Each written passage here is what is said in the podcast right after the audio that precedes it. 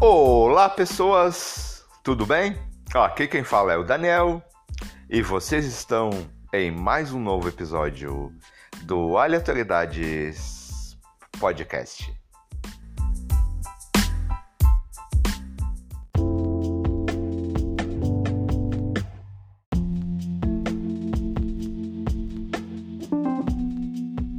Bem, galerinha, hoje eu recebo a Tainá Oliveira, estudante de psicologia e que possui o TPB, transtorno de personalidade borderline.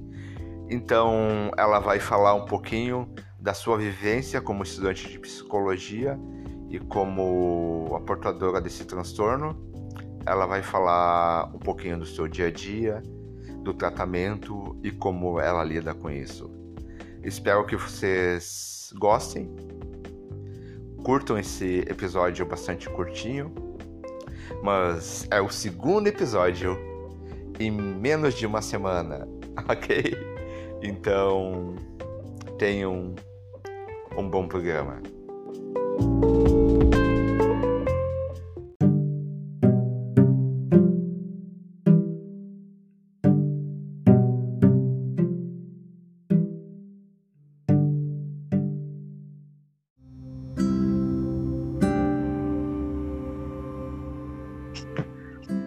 Gente. Eu tô aqui com a Tainá. Ela vai falar sobre o transtorno de personalidade borderline ou limitrofia, né? Bem, bem, eu vou deixar ela se apresentar. Tainá, é contigo. Oi, gente. Eu sou a Tainá. Eu sou estudante de psicologia e também sou uma borderline, por incrível que pareça. O Daniel me chamou aqui para conversar com vocês sobre esse transtorno que muita gente desconhece e também muita gente tem preconceito sobre isso. Então eu vou falar com vocês um pouquinho sobre como é e como é lidar com esse transtorno sendo psicóloga. Então, partindo do princípio que eu descobri que eu era border com, sei lá, uns 15 anos, tudo se tornou mais fácil depois que eu comecei a fazer terapia. Então, o que é um borderline ou como ele sente, o que ele sente? É, borderline sente tudo com muita intensidade. Então, ele é muito na linguagem popular dizendo 8 ou 80. Então, ou você ama demais, ou você odeia demais, ou você tá muito animado em fazer determinadas coisas, ou você tá muito esgotado, num estado muito depreciativo, muito depressivo mesmo, e daí você não tem mais vontade de fazer nada. Então, normalmente o que a gente percebe que o transtorno de personalidade, de personalidade borderline ele se mostra principalmente na adolescência, entre os, entre os 12 e 17 anos, é muito, muito comum. Muito comum em mulheres também, não, não quer dizer que garotas não possam apresentar transtorno, claro que não, mas é muito recorrente em meninas. Então o border ele ele tem um sentido de tipo você vive tudo tão intensamente, o seu sentimento é, é tudo tão intenso, tudo tão à flor da pele que você perde. Tem até uma questão de dissociação, você perde noção do que é real, do que não é real será que eu tô sofrendo isso mesmo? Será que isso tá acontecendo mesmo? Ou isso só coisa da minha cabeça e minha paranoia? Então, é, conviver com isso sendo psicóloga é muito difícil porque eu tenho que tomar cuidado no sentido de como eu vou lidar com um paciente que tem esse transtorno? Óbvio que por questão ética eu não posso atender um paciente é, que tem border, mas o border não vai chegar na minha clínica estampado com uma placa na cabeça dizendo o que ele é, o que ele não é. Então, é, se livrar de todos os preconceitos que a gente tem em relação a essa doença que a gente desconhece, dar suporte, muito amor, carinho e compreensão mesmo, porque vão existir tempos sombrios e difíceis para a gente lidar. É muito importante, não só dentro da clínica, mas também com pessoas que convivem com pessoas um transtorno. Então, eu não sei se tem alguma coisa pra me perguntar, Daniel. Bom, bom, Alice, como é que você acaba. Bom, Alice, você meio que, que delineou aí, né? Que você está, está cursando a psicologia e também bem, sofre desse transtorno, né? E como é que é pra ti isso no dia a dia? Como é que tu acaba uh, sendo, tendo essa patologia e lidando com com o teu dia a dia esse aprendizado sobre não só a tua doença em si, mas aprendendo sobre novas, como depressão, como bom, esquizofrenia e por aí vai. Ali, como é que é?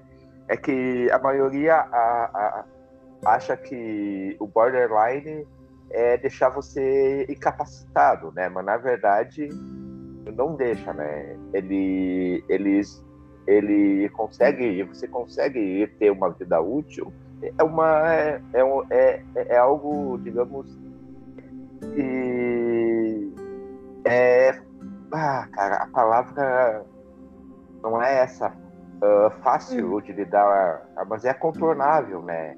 É com a uhum. terapia, com o medicamento. Bem, eu não vou deixar você falar, eu só tô dando meu viés como profissional, né? Mas então. Não, fica tranquilo. Pode continuar. É, então, como eu lido com isso no meu dia a dia? É, lidar com isso todos os dias é uma luta constante contra si mesmo, uma descoberta contra si mesmo, mais uma descoberta do que uma luta, porque a gente já vive numa luta constante com a gente mesmo, mesmo não sendo border, e é um, é um autoconhecimento constante. A terapia ajuda muito nisso, no sentido de eu preciso me conhecer, eu preciso conhecer aquilo que eu tenho para fazer com que eu aprenda a, a, a, viver de uma forma melhor. Então, conviver com isso é, foi uma, uma experiência muito torturante, assim, para mim durante muito tempo, mas que hoje eu consigo lidar. Existem dias muito, muito, muito difíceis. Existem, dia, existem dias muito melhores mas não é uma coisa que não dá para não conviver. São, são lutas diárias, assim. Cada dia é uma descoberta diferente. Saber que existem pessoas que também passam pelas mesmas coisas que você é muito importante. Então, é, trabalhar com isso também é um desafio, porque a gente lida não só com as nossas frustrações, porque nós, psicólogos, também temos as nossas frustrações, os nossos medos, e tudo mais. E lidar com, com, com as demandas do meu paciente, lidar com aquilo que o paciente me traz dentro da clínica, é, às vezes é um desafio muito grande. Considerando que não só para quem tem transtornos, mas para pessoas que a gente é, designa comuns, né? Porque comum é muito relativo.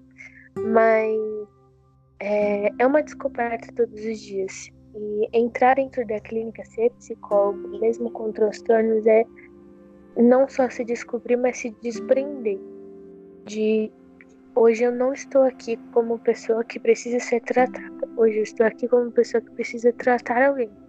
Então entrar dentro do consultório fazendo terapia, óbvio, nunca, nunca, nunca deixar de fazer terapia, porque existem coisas que eu posso passar para o meu paciente que não são minhas, ou que não são dele, são minhas, é... e se desprender. Ter na, na cabecinha de que você é assim, mas o seu paciente não é assim, ele não é assim. Ele precisa de um ser inteiro. E eu não sou um ser inteiro ainda. Eu sou um ser pela metade que precisa da ajuda de um outro profissional para se completar. Então, é uma descoberta constante. Todos os dias a gente aprende, todos os dias, todos os dias a gente luta e se descobre cada vez mais. Sim, ex excelente, excelente. E assim, uh, em que idade você foi uh, diagnosticada Ah, desculpa, eu tô meio gripado, tô com dor de garganta, daí fica meio de, difícil de falar hoje, principalmente hoje. E... Tem que tomar um remédio eu... antes de começar. Sim, eu tenho que tomar um remédio, um chazinho. Então, em que idade que você se descobriu com isso e como é que foi assim a descoberta, como é que você lidou, ou você foi uh, uh, gradualmente essa descoberta? É...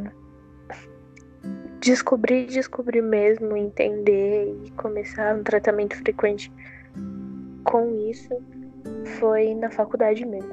Quando eu comecei o curso, eu tinha aula de psicopatologia e daí eu conheci uma professora, enfim. E no meio de uma aula sobre comorbidade, para quem sabe, comorbidade é quando você tem um transtorno e, e alguns outros associados. É, a gente estava falando sobre distúrbios alimentares e de onde podia vir. E daí a gente começou a falar no meio dela sobre border e eu tive uma crise muito grande de ansiedade. E foi ali que eu comecei a conversar com a minha professora e, e ela realmente falou para mim, olha, se tem traços mesmo de border e procura uma terapia, procura conversar, enfim. Mas foi dur durante a, a faculdade. Antes disso, óbvio, eu já apresentava sintomas. É, muitos, muitos sintomas, crises de pânico. É, eu sou uma pessoa muito possessiva, hoje eu melhorei graças à minha terapia. E, mas uma pessoa muito possessiva, de que não quero dividir as, as pessoas que estão próximas a mim, senão vou perder todas as pessoas. Era um medo muito grande de abandono, então sintomas sempre existiram desde muito novo. Agora, é, desde a descoberta até o começo do tratamento foi durante o meu curso. Foi, sei lá, no terceiro semestre, vai, segundo ano de faculdade, eu tô no quinto. Então. Foi, é, foi recente, foi nesse, né? É, é, é, é. Consideravelmente recente. Consideravelmente recente. Exato. Bem, e outra você poderia ser didática assim para os ouvintes uh, uh, quais são os sintomas como é que você se reconheceria como borderline ah ponto importante é muito comum a gente é, confundir borderline com bipolaridade é, bipolaridade você tem dois polos distintos você muda é, esse transtorno de humor, né? Bipolaridade é um transtorno de humor, borderline é um transtorno de personalidade. É, então, a diferença entre border e bipolar é que o bipolar ele tem dois polos, que é de mania ou de depressão, e o border ele, ele oscila durante várias vezes no dia, durante várias vezes e muito rápido. Então, se você oscila o seu humor, sei lá, em 20 minutos você tava muito mal, depois você tá muito bem. São extremos, extremos e muito rápidos, muito rápidas as mudanças. É... É, processos de autodestruição. Se você tem pensamento suicida, é importante também que você procure um terapeuta em relação a isso. É, comportamento autodestrutivo não só é, em relação a se cortar, mas também tem comorbidade de distúrbio alimentar, por exemplo. Normalmente borderline tem distúrbio alimentar, então bulimia, anorexia, ou se não, é, abuso de substâncias, bebe demais, come demais, é, todo, todo abuso na real, assim. Então, muito triste, come, come, come, come, tanto que leva a bulimia. Então, são esses comportamentos autodestrutivos é muito é, não não conhe, não sabe reconhecer tantos sentimentos então conhece o sentimento de amar e o sentimento de odiar e que mais é muito importante. tem e tem a autoaversão o, o não se reconhecer o próprio corpo isso não... isso distorção associa, dissociação de imagem Não, é, não se reconhecer, é, se olhar no espelho, se ver maior, menor. Tem uma, dissocia uma dissociação muito grande de imagem, de a pessoa falar, meu, não, não, não é assim que você se vê, você tá vendo errado, e você, não, eu tô vendo isso, e é isso que eu vejo, e uma, nossa, distorção imensa da imagem. E eu acho que é isso que são os mais importantes, os pontos mais importantes, assim, para diagnóstico, assim. Diagnóstico. Então, é isso. Uh, você quer falar mais alguma. Mais algo? Quer complementar com a tua história? Quer falar mais alguma coisa? Assim, digamos, o, o tratamento possível? Como é que. Uhum. Na verdade, eu gostaria de dizer assim, para as pessoas que convivem com borderlines. A primeiro ponto, é, não tenham medo de, de conhecer pessoas com esse transtorno, não tenham medo de ajudar pessoas. É um, é um processo muito cansativo e doloroso, porque a gente testa mesmo a paciência de todo mundo. Mas é um processo muito, muito contínuo e, e longo. É, demanda muita atenção, muito amor, muito carinho. E maturidade também para entender que existem pessoas que lidam diferente com os seus problemas do que você. Em relação a nós, borders, o que falar sobre isso? Não tenha medo de pedir ajuda, de falar o que sente. Quando você pensar alguma coisa, fala assim: olha, eu tô passando por isso, isso, isso. Sempre deixa claro para as pessoas, porque as pessoas nunca, nunca, nunca vão pensar como você. Elas não sabem o que se passa dentro da sua cabeça. E você precisa externalizar isso para que elas entendam. Então, sempre falar sobre seus sentimentos, mesmo que seja muito difícil. É, não ter medo de procurar ajuda, não ter medo de contar para as pessoas que você ama é, que esse problema é um problema muito grave. Sempre ter noção de que isso pode melhorar. Borderline não tem cura, porque é uma coisa que mexe com a sua personalidade, com a sua imagem, com a sua forma de ver o mundo. Não tem cura, mas tem tratamento para que você lide com esses sintomas. Então, não ter medo de procurar um psiquiatra, porque psiquiatra não é coisa de louco, psiquiatra é coisa de gente que precisa de ajuda para ser um pouquinho melhor, mais feliz e lidar com a vida. É, não ter medo de procurar uma terapia e não desconfiar do seu terapeuta, porque a desconfiança é muito grande sempre. Então, eu acho que é isso. Em relação ao meu tratamento, eu demorei muito para amadurecer, mesmo que hoje eu ainda tenha comportamentos que me levem a crer que eu ainda não amadureci tanto assim.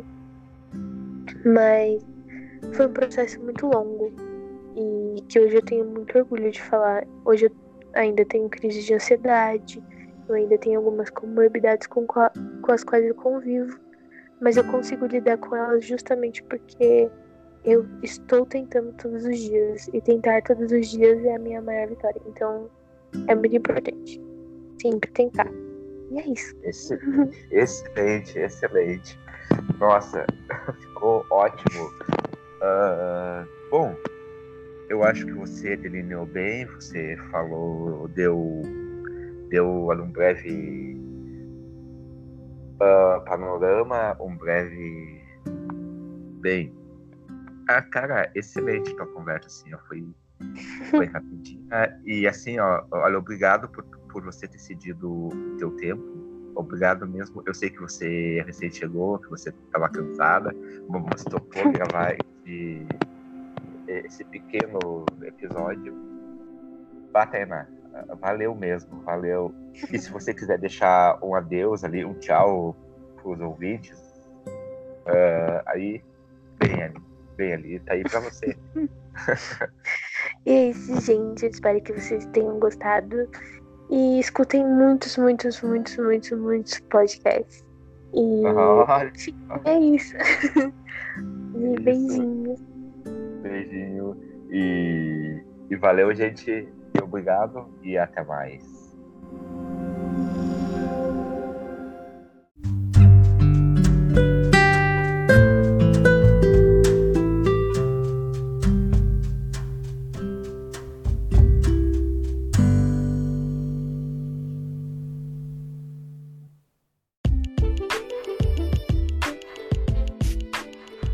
Galerinha, espero que vocês tenham gostado, curtido, tenham achado tão bom quanto eu achei esse pequeno episódio. E não se esqueçam, nos sigam, inscreva-se, assine no Google Podcast, no Castbox e em qualquer outro agregador de podcast. Tá? Assine nosso feed no Stitcher, no Breaker. Só no Spotify que é diferente. No Spotify você vai lá e dá um coraçãozinho, ok? Então, faça isso e nos ajude a crescer, a espalhar mais a palavra desse podcast, ok? E para quem quiser, também nos siga nas redes sociais. Temos uma página no Facebook, Aleatoriedades Podcast. Temos um Twitter basicamente desativado, que é o AleatórioCast. E também temos o um e-mail para quem quiser dar sugestões, críticas ou quiser fazer alguma recomendação, elogio e por aí vai. aleatoriedadespod@gmail.com aleatoriedadespod com gmail.com Então é isso, pessoal. Até o próximo episódio. Obrigadão.